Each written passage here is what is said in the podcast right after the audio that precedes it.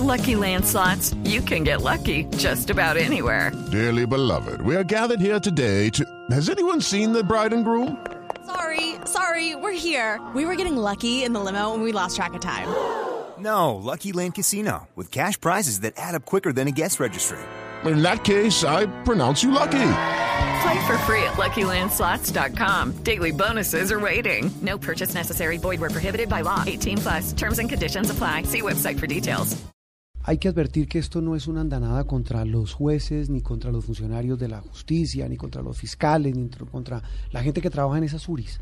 Es también el mismo sistema. Hemos invitado hoy domingo a Hernando Herrera, es el director de la Corporación Excelencia para la Justicia, tal vez uno de los más juiciosos eh, eh, organismos, tanques de pensamiento que aporta eh, sobre este tema tan delicado, tan crucial y tan importante, pero también tan eh, Espinoso. desprestigiado para los colombianos como es la justicia. Doctor Hernando, es un gusto tenerlo hoy domingo en Sala de Prensa Blue.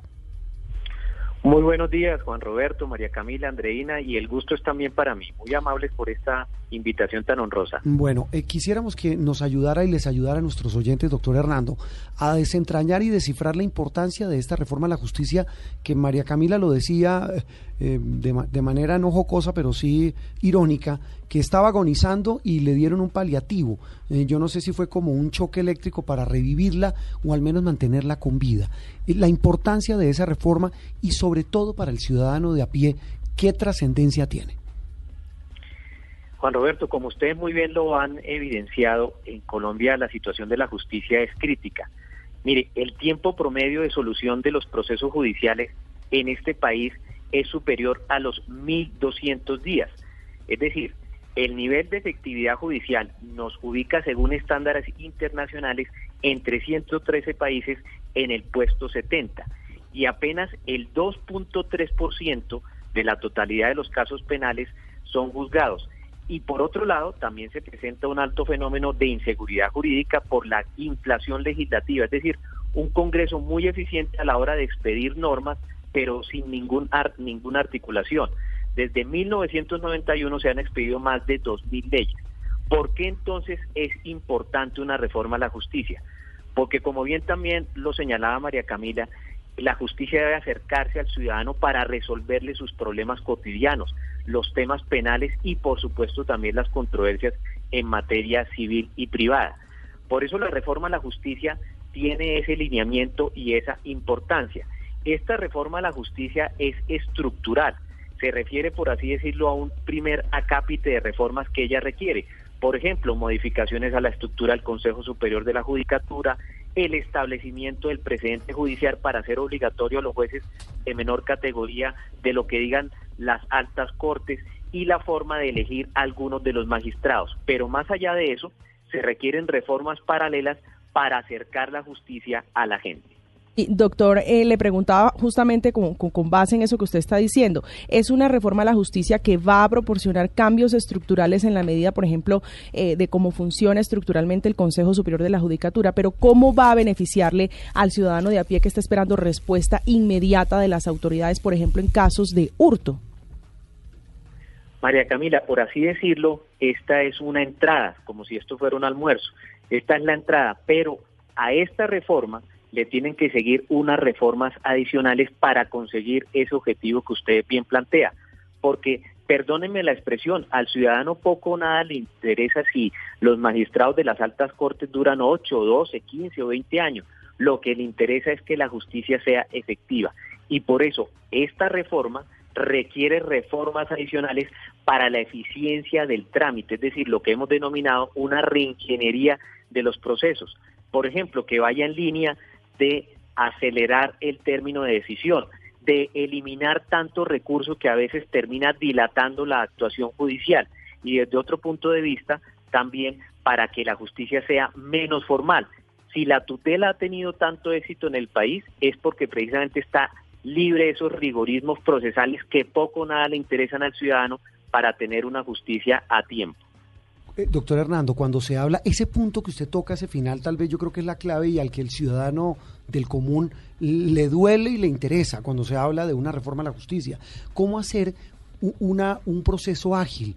Eh, ponía Camila hace un rato, María Camila, el, ejemplo del robo del celular, el homicidio, el atraco callejero.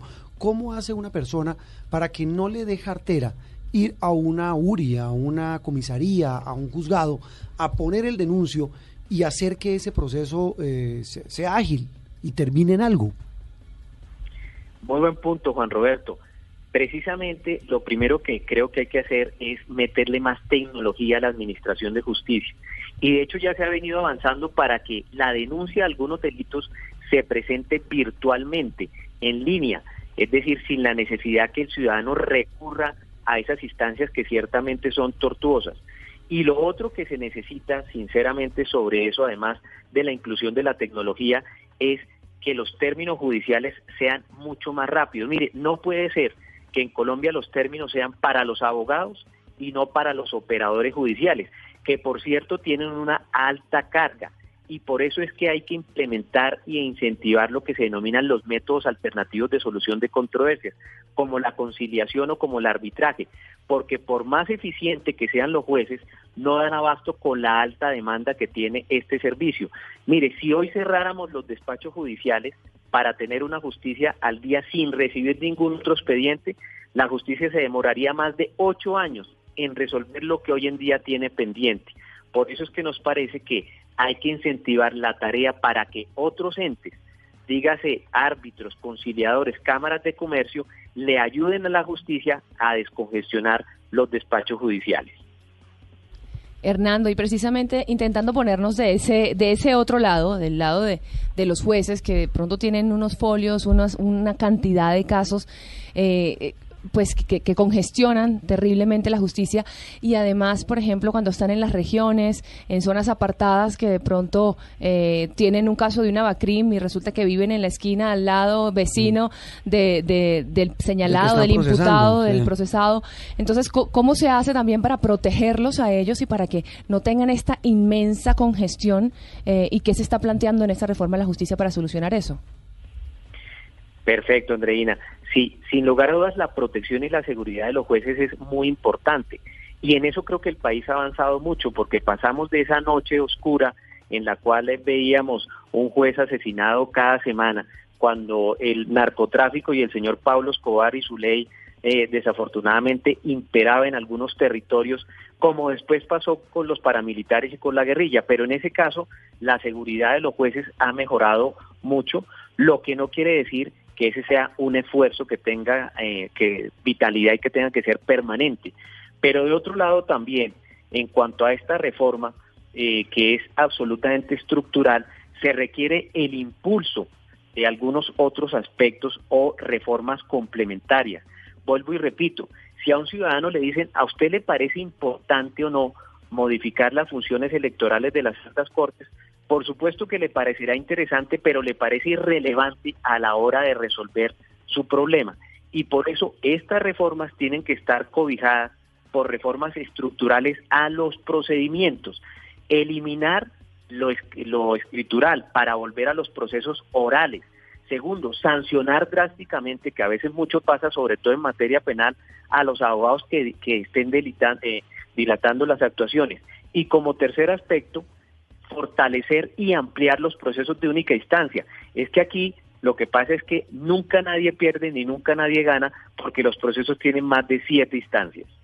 Y, hay que decirlo, pues eh, tampoco, como decía Andreina, pues haciendo de abogado del diablo, no hay que satanizarlos, pero es que Ave María, doctor Hernando, los abogados, pues para eso les pagan y para eso estudian y para eso se especializan, pero acuden a toda clase de estrategias para dilatar un proceso, en el caso pues de proteger, bueno, no, no mencionar entre muchos eh, el reciente del de esta semana de Carlos Matos, que con semejante arsenal de abogados dilatando lo que hicieron los de Interbolsa, lo que hicieron los de Elite, los de la famosa eh, eh, cadena de libranzas. Es decir, alguien dice lo siguiente y con eso quiero terminar para no sé si hacer un dibujo o una caricatura sin faltarle al respeto a la majestad de la justicia, doctor Hernando.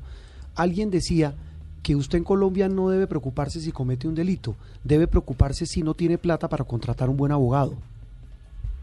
Eso es esa esa afirmación que es eh, desafortunadamente cierta, Juan Roberto llama la atención, pero es una señal de alerta y yo sí coincido con su radiografía.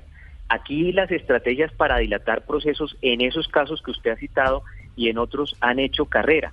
Por tanto, nosotros desde la Corporación Excelencia hemos dicho que hay que modificar dos aspectos. Primero, que la sala disciplinaria del Consejo Superior de la Judicatura sí tenga dientes y no solo investigue, sino que sancione drásticamente la conducta de los abogados que dilaten. Y desde otro punto de vista, que si el sindicado, el imputado de lo acusado, se dedica a dilatar para salir en libertad o para que le prescriba el delito, que esas dilaciones no se tengan en cuenta para el término formal que tiene que ver con el impulso procesal de su tema. Y ahí se acaba la mm. dilación.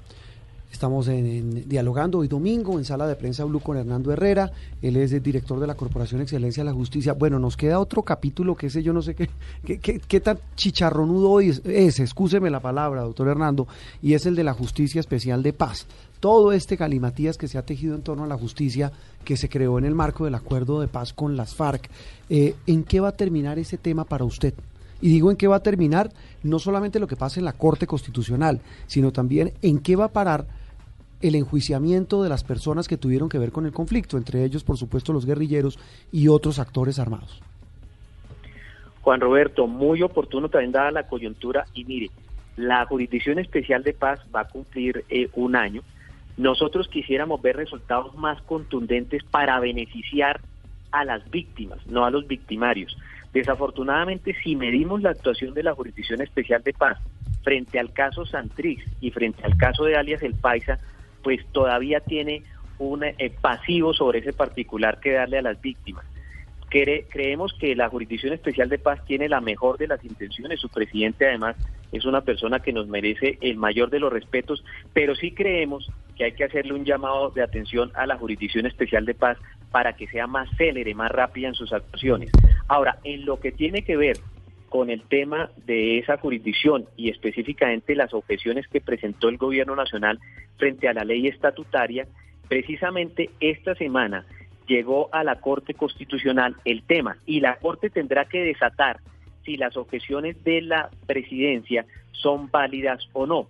Y ese es un debate jurídico de alto calibre. Si bien es cierto, la Corte no tiene un término para fallar porque esto es un tema inédito, sí nos parece que lo tiene que hacer de manera oportuna para mirar tres elementos. El primero, si las objeciones fueron por inconveniencia o por el tema jurídico. Pensamos que hay dos que la Corte debe reparar porque sí nos parecen eh, bastante importantes. Una, la que está ligada al tema de la extradición y la otra, la que está ligada específicamente al tema de evitar colados en la FARC.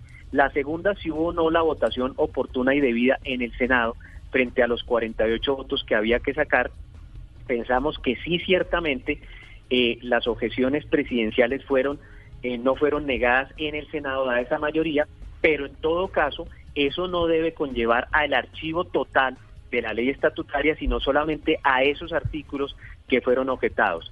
Y el tercer aspecto eh, que tendrá que ver sobre eso es que la Corte analice específicamente eh, el papel de la Jurisdicción Especial de Paz para tener un procedimiento propio y agudo. Esos puntos son muy importantes y estaremos muy al tanto de reportarlos. Eh, esto no es futurología, esto no es el arte de adivinar, doctor Hernando, pero su instinto de abogado, de constitucionalista, de académico en el mundo del derecho, ¿qué le indica? ¿Que qué va a pasar en la Corte? Sí, Juan Robert, esa es una pregunta bastante interesante y, es, y, es, muy buena, pero mire, eh, yo voy a decir lo siguiente. Si tenemos en cuenta como los partidos de fútbol, ¿cierto? bueno, claro que sí, es como el del Barcelona y el Liverpool, no creo que le peguemos. No, pues prefiero en ese caso hacer alusión al Junior, que es mi equipo, y bueno, ahí vamos, ahí vamos en, en, el noveno regreso de Comesaña, pero yo le diría, Juan Roberto, que la Corte tiene que hacer un análisis juicioso si tomamos en principio los antecedentes de la Corte sobre ese particular, yo vería una votación muy peleada. Es decir, esto puede definirse por un 5-4. ¿Un 5-4 a favor de? Eh, eh, eh, esa pregunta, bueno, usted es muy buen periodista, Juan Roberto, y perdóneme, voy a exonerarme para efectos de no terminar. no se quiere meter en líos porque además. Se acoge a su derecho a guardar silencio. Porque además, eh, para los oyentes hay que decirlo, Hernando, desde una casa, de uno de los. Eh, de una familia, de una de- de- de- viene de una saga de grandes abogados, de grandes magistrados, y pues él no se quiere meter en problemas porque es amigo de muchos de los que van a tomar esa decisión, muy amigo. Doctor Hernando, ha sido un gusto tenerlo en sala de prensa Blue. Feliz resto de domingo para usted. Un abrazo grande para ustedes, Juan Roberto, María Camila y Andreina, y también un muy buen domingo.